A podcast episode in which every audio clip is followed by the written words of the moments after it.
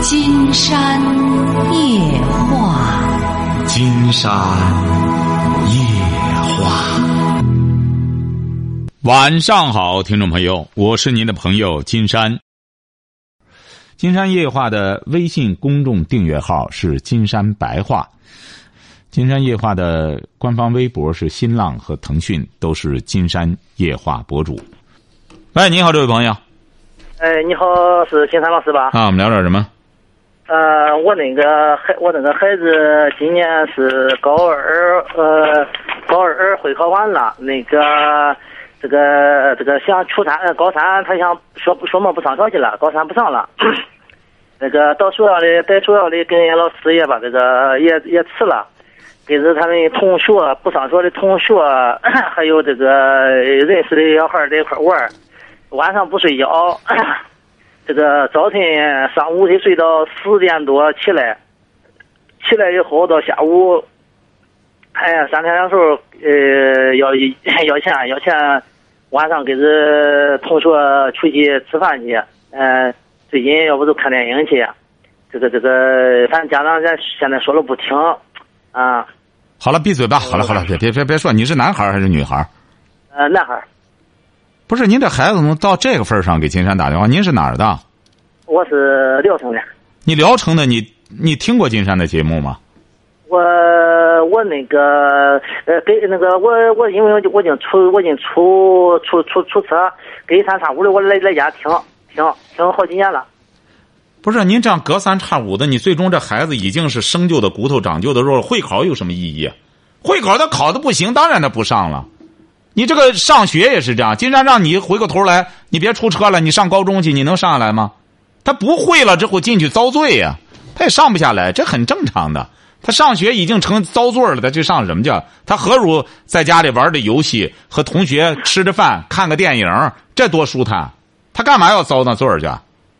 这个你还理解不了吗？您这孩子说白了就已经是，这就是金山说的那种享乐主义、腐朽观念的牺牲品。是，哎，就是您这儿子就典型的享乐主义。金山专门研究这个问题，说这个享乐主义是怎么来的？很简单，是资产阶级抛出来专门麻痹劳动者的。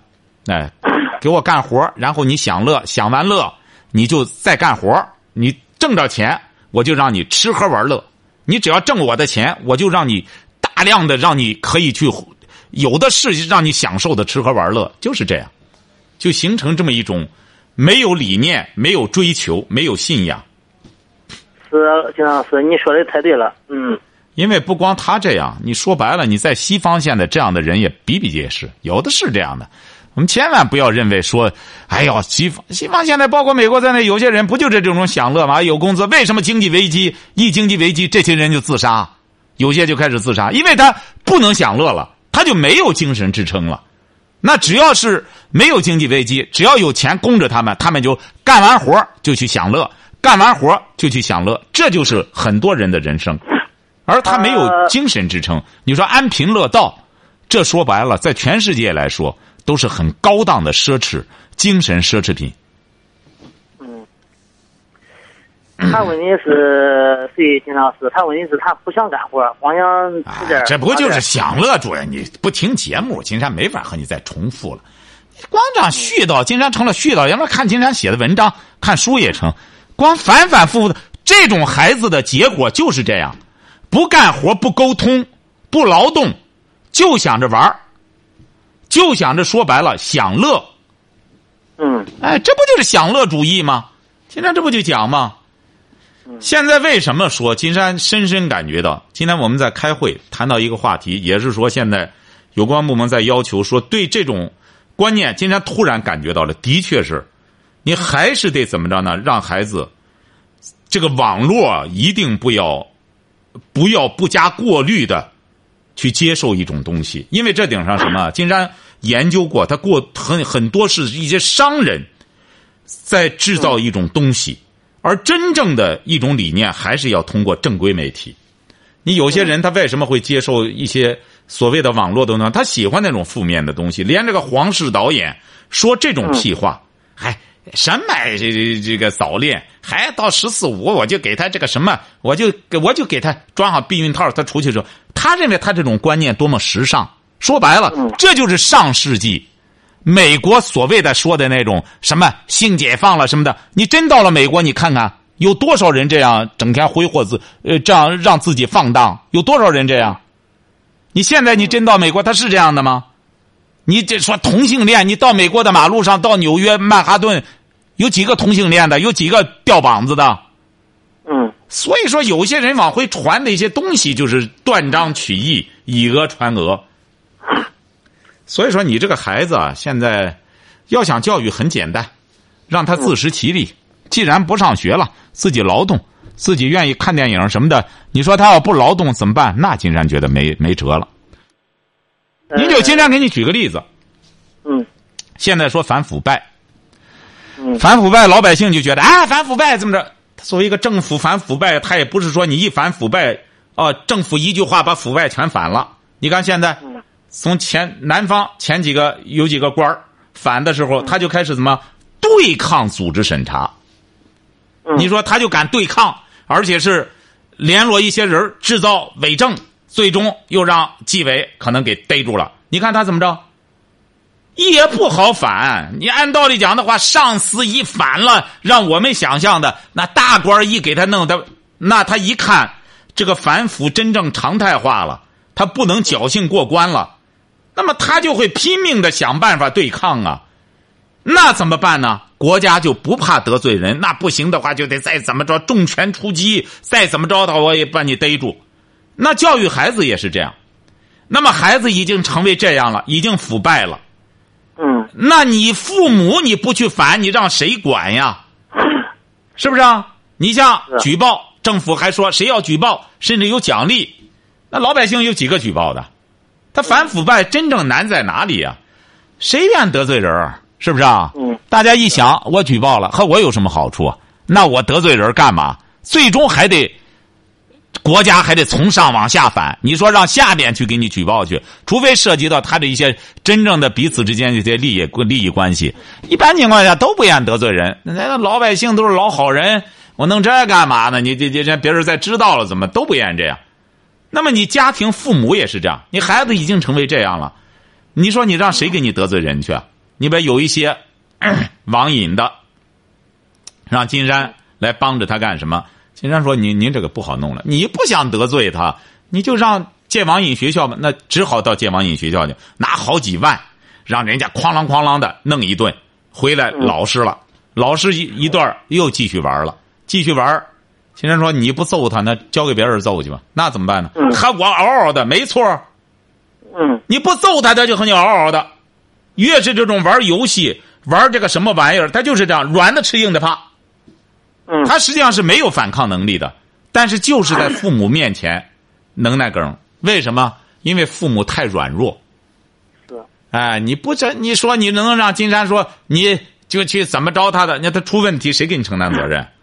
哎，你这个你自己的，你说你回过头来，你反腐败了，你说这个政府不反，党中央不反，你让谁给反去只能就得自己来反，就得怎么着？像总理说的，壮士断腕，我就得给他来这个。实在不行的话，壮士我得断腕，你再怎么怎么要紧，我也得把你拿下。一个道理，你像在家庭也是这样，你孩子变得腐败了，你不反，你让谁给你反去啊？嗯你这孩子不就是腐败了吗？是不是啊？不干活，不劳动，不上学，啊 吃喝玩乐，看电影，玩游戏，这不就是腐败了吗？呃，下一步，金山告诉你，你知道下一步他就开始干什么了？嗯你知道下你孩子多大了？你儿？嗯，十七周岁，你知道他下一步就干什么？嗯知道吧？嗯，你说金老师，就开始玩女人了，他就想玩女人了。他现在是怎么着呢？自个儿玩自个儿，他手淫，他看黄片子弄完了，他下一步他就开始有这要求了。玩女人没女人怎么办呢？没女哪个女人会跟他？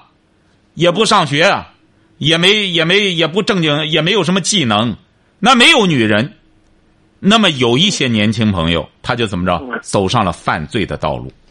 嗯为什么呢？因为网络上有一些这种教唆的东西，不行怎么着，把女的弄完了之后，你鼓到他哪里，他高潮了，他就和你办事儿了。有些小伙子他就信这个了，未成年人跑那去弄女人了，弄女人之后，最终才知道，弄完之后人家一个电话，公安局来了，刑事犯罪，你不是说民事了，刑法逮起来就得判刑。有些年轻的就这样，他以为我看他网上说的这样胡乱女人这儿，他就高兴了，他就和我办事儿了。他胡乱完了以后，他才知道，最终他得要坐牢去。嗯您这孩子最危险的就是他到这个年龄了，他有了性的要求了。为什么金山说那个黄氏导演他胡说八道？你有这要求，你想要哪个女的给呀、那这那没有给的，他怎么办呢？他又把这个火烧起来了，他不就得采取不正当的手段吗？甚至违法的手段吗？犯罪是怎么来的？就是这样一步一步的过来的。那一些年轻朋友十七八岁，整天就在个网络上看着这些东西，就是在点火的，点什么火？欲望之火。我们现在很很大程度上让孩子去读书，实际上也是希望他青春期 能和这种躁动，不要完全靠着自己的一种，你到了十六七，你想要了，那这个社会他就给你啊。性资源也是很珍惜的一种资源，你没那个本事，谁陪你睡觉去啊？嗯是不是啊？十六七岁的小男孩想办事儿想睡觉了，谁家闺女陪你玩儿？嗯哎，所以说这种话就纯属于胡说八道。你这种话太不负责任了。你作为还是个什么艺人，还是个导演，还是个大学教授，你怎么能说这种这种话呢？这么不负责任的话呢？是你说白了，你就是在国外，你要在在在美国这么一个真正的专家级的，他绝对不会说这种屁话。你语不惊人死不休，你为了使自己说我被冷落的一个艺人，我为了让大家再对我关注，我就说这种话。你这种话说白了，在很大程度上这是犯罪呀、你会诱导误导多少青少年？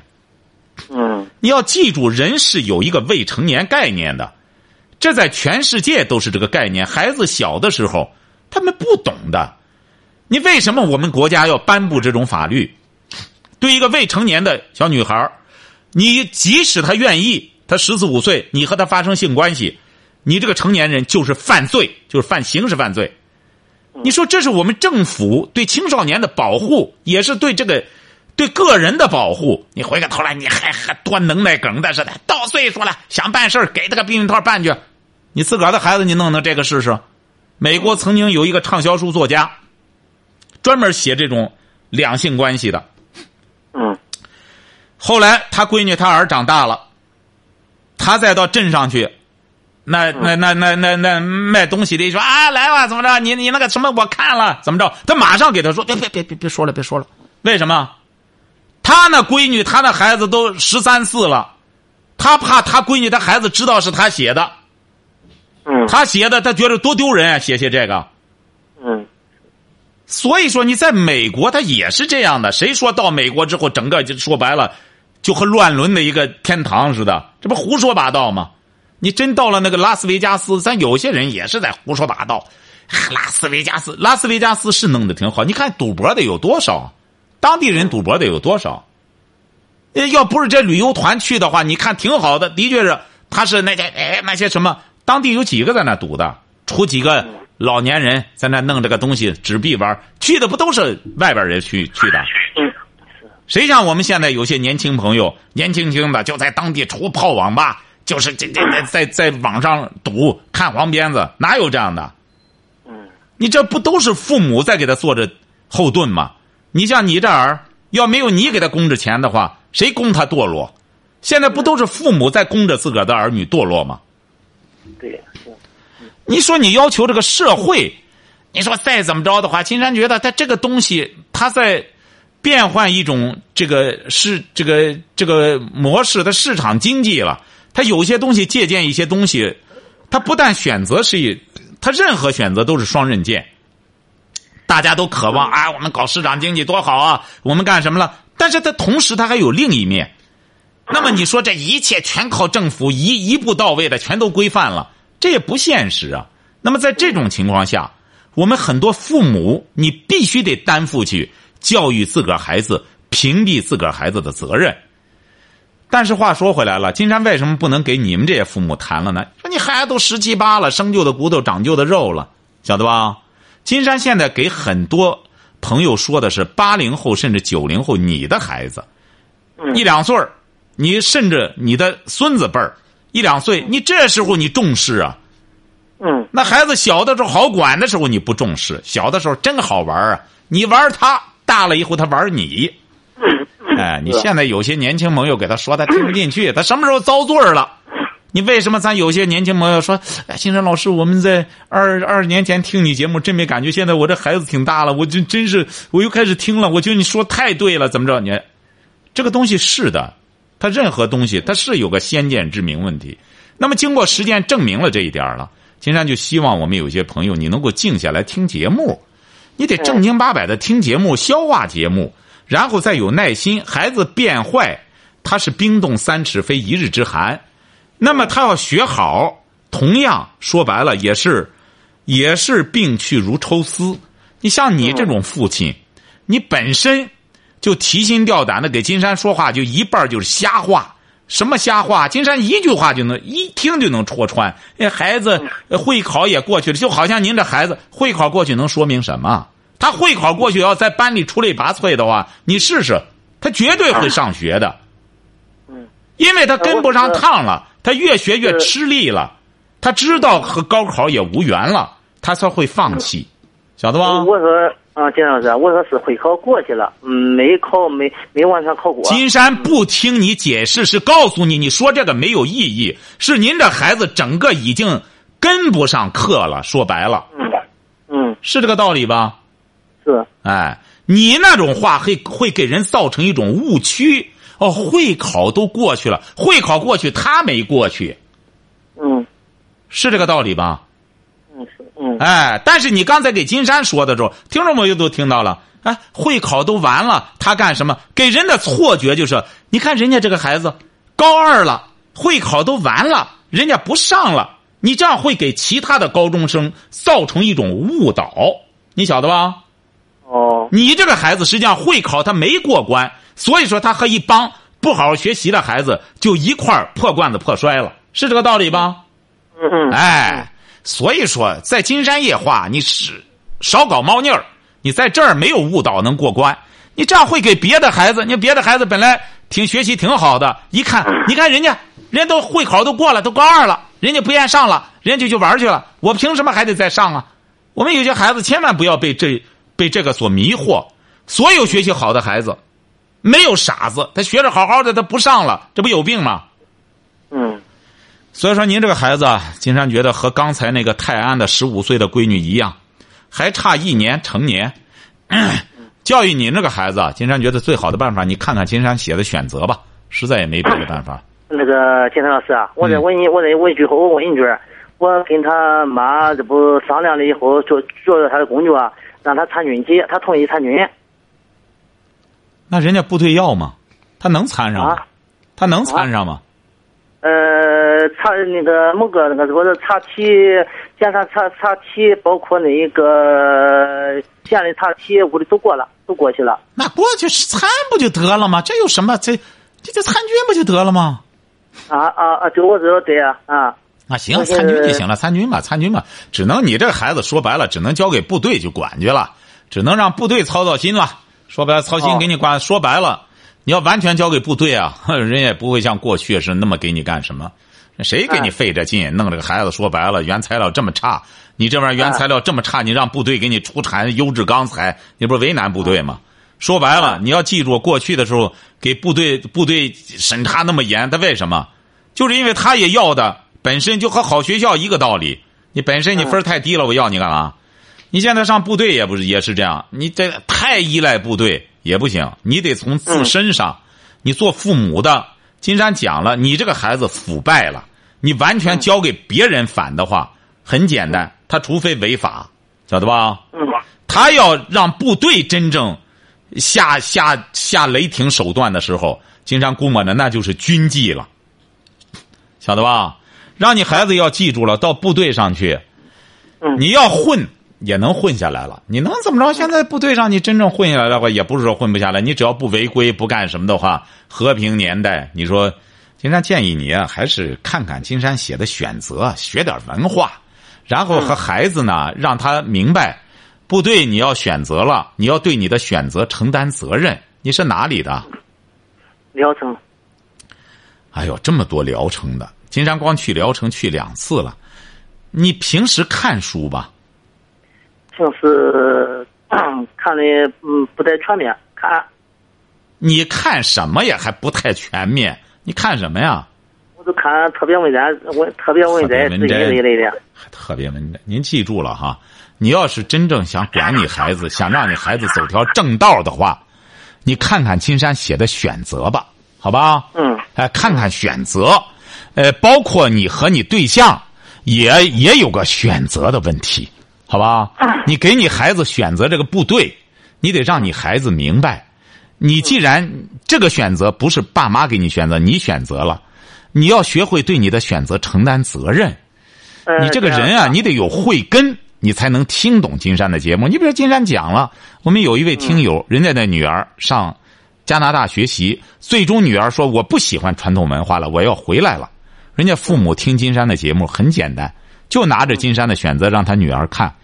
你选择的上加拿大，你说你回来，你现在不能回来，为为什么呢？你这个选择没有完成，你凭什么回来？选择是一个完成的过程，你不但有权利选择，你同时要对他负责任。你看人家女儿就能够接受这种理性的东西，那好吧，学吧，学完了，现在又继续读研究生了。这不就这么个道理吗？你得你做父母的，也不学习不干什么，听节目都不想听，什么玩什么刺激，什么玩好弄，想让你的孩子优秀，做白日梦。这就是还是金山在书中说的：什么人玩什么鸟，武大郎玩夜猫，龙生龙，凤生凤，老鼠的儿子会打洞。嗯，金山最近刚在金山白话上做一组节目，说。现在哪些人最努力？你知道现在社会上哪些人最最努力吗？嗯。哪些人最努力啊？你不是也看一些什么这文摘那文摘吗？不知道。现在动辄就说官二代、富二代或者怎么着的知二高知二代、知识分子，所谓有钱的二代怎么怎么堕落？金山觉得堕落的是极少一部分。你现在看看很优秀的一些人，金山看到很多富二代的孩子，人家那些孩子是很努力的，为什么？人家是真正的富二代，不是土财主、暴发户。包括很多官二代，你看人家官二代做人，那些年轻人，有的时候金山和有些哎年轻的一接触，你说出去搞活动，一看这小伙子、小姑娘真挺好，感觉挺好，整个状态很好，一问。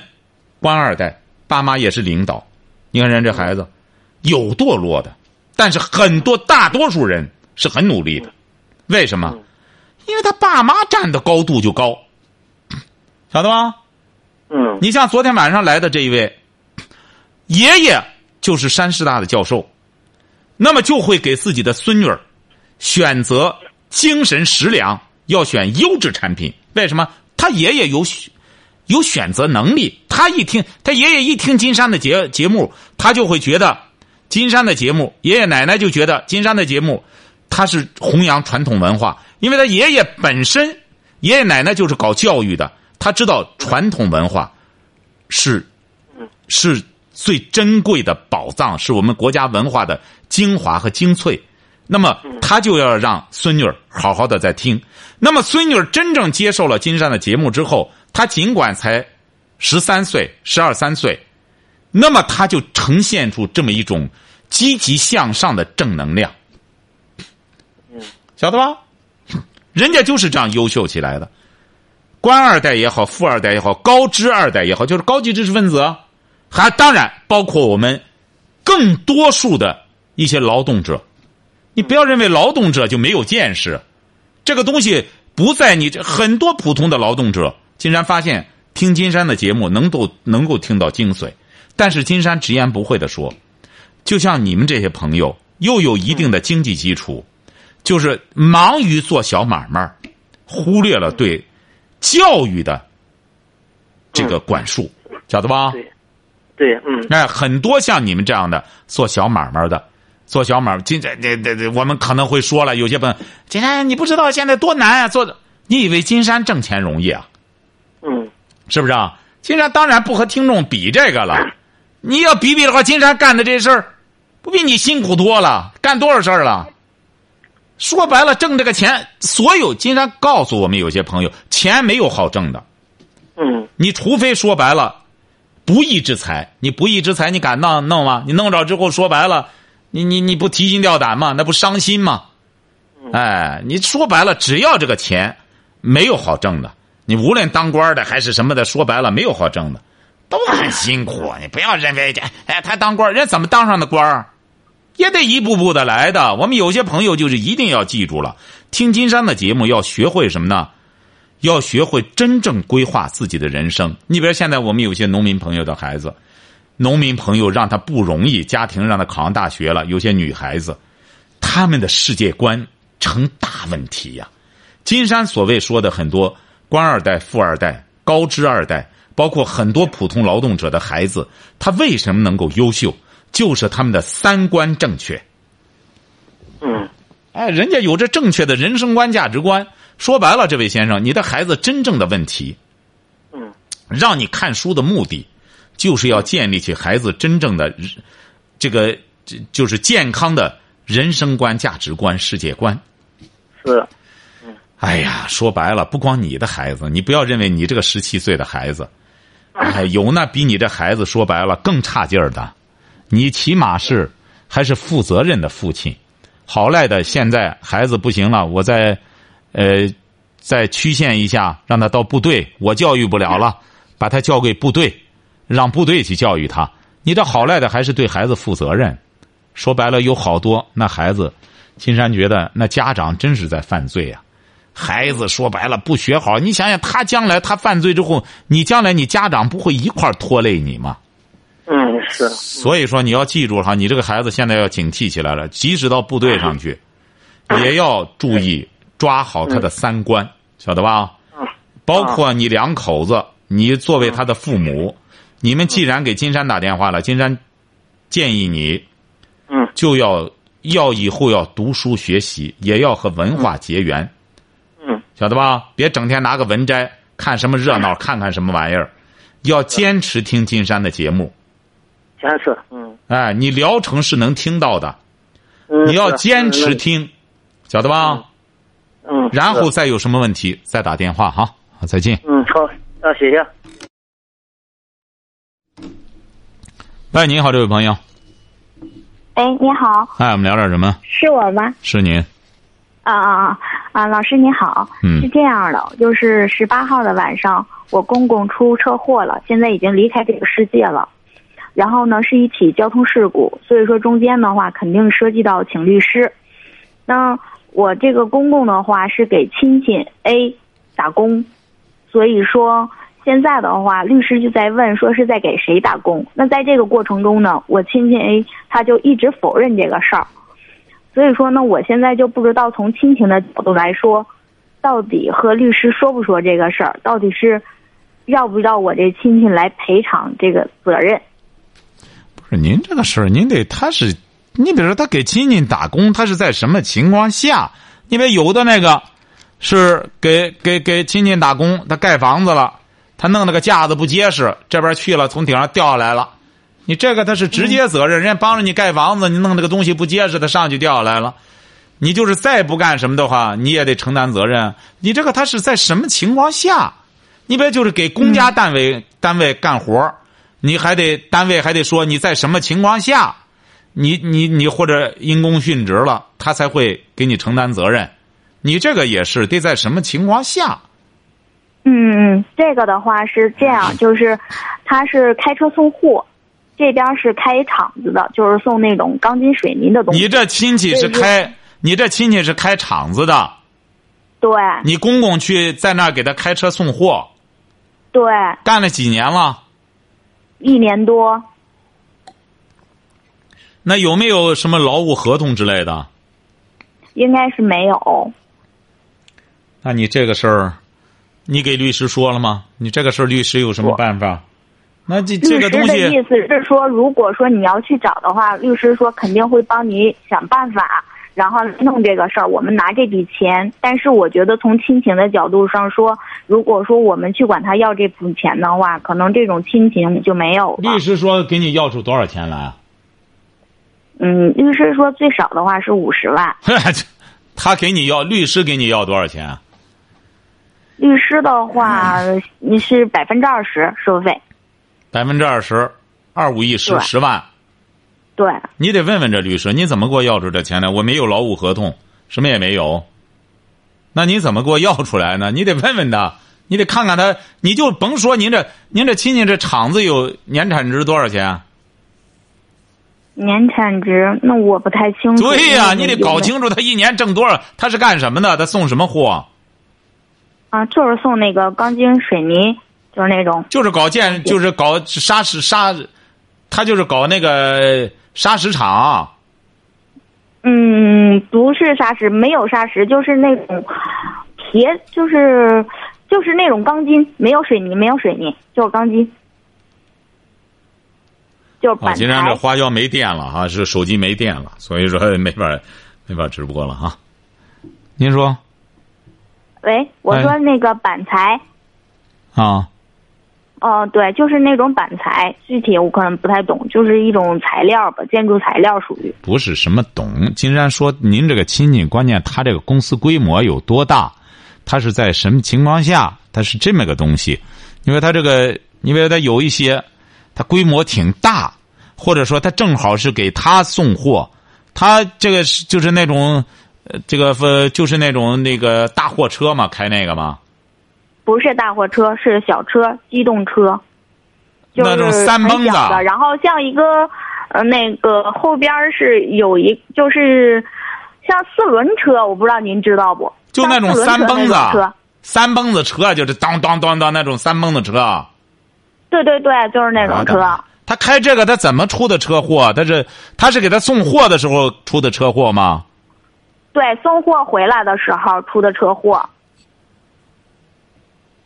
那怎么着？他是撞别人了，别人撞他了？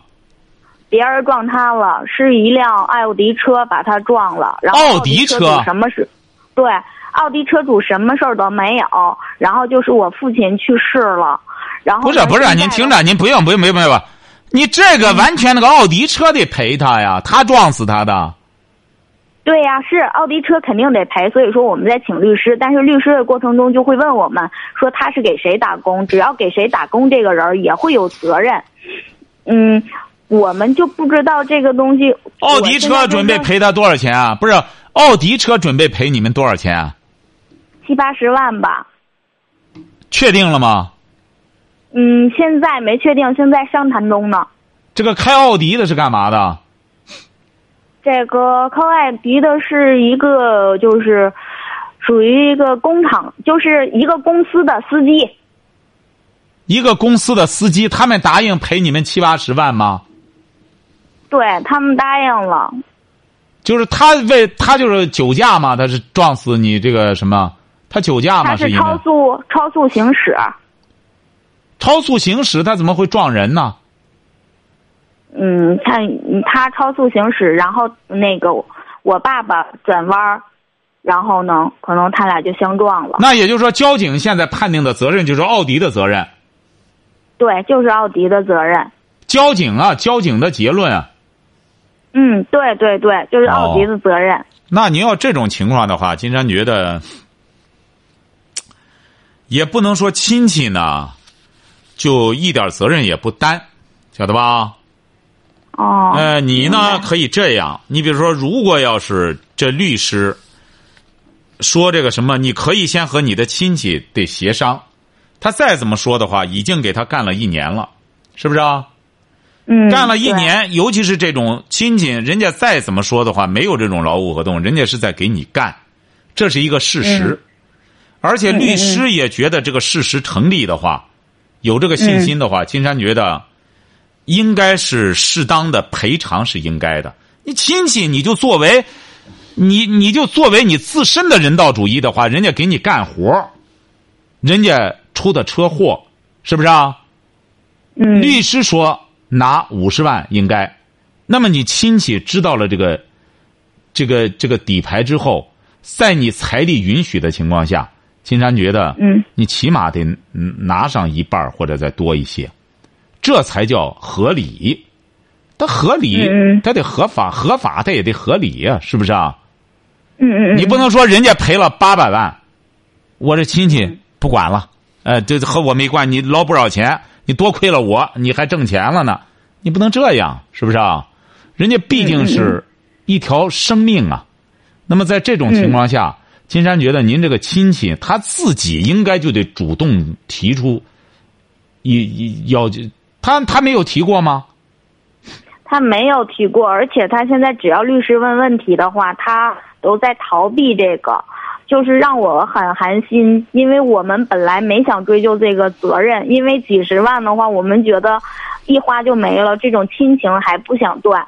但是只要律师一问，他就说不是给他送货，就是打零工帮忙，他从来都不说是给他送货，不在他这打工，都是矢口否认的。您瞧瞧，您说，所以说您这个事儿就挺复杂呀。您说在这种情况下，哎呀。金山觉得你这样处理好不好呢？嗯，你说。因为首先这个司机，他这个超速行驶，而且完全是他的责任，足以说明这个这个这个这个事儿是他一手造成的，晓得吧？嗯嗯嗯嗯。哎，所以说，金山建议你这样，而且交警已经什么了，和你这个亲戚啊先协商好。你该赔的，律师也给你说了。你要咱要私了呢，咱就别经过律师了。你给我们多少钱，我们就不经过律师了。我们也取得一个平衡，是不是啊？嗯。咱别，你比如我们和你弄的话，你非得诉诸公堂的话，有可能反而会转移和那个谁打官司的那个问题，是不是啊？你别弄来弄去的，两边法院一判，好这边再弄点钱，那边再弄点钱，再一弄。反而影响这个了，让你这个亲戚的明明确这一点。我们是给你干干活，弄完了，你要实在是这么无情无义的话，有可能我们就得把你一块儿捎带上，看看他能表示表示出出血，哪怕说白了，拿上二十万、十万，都是对死者的一种尊重，晓得吧？嗯嗯，得让他明白这个道理。你将来用人。你不能回过头去，你一推，你干这种事儿，这这活人还有呢。你这么干事儿不行，明确告诉他，不行的话，你们就给他把这个事儿谈开之后，你哪怕是拿上十万，也是你的一种态度。呃，人家本来律师说五十万，那么五十万我们得给律师十万。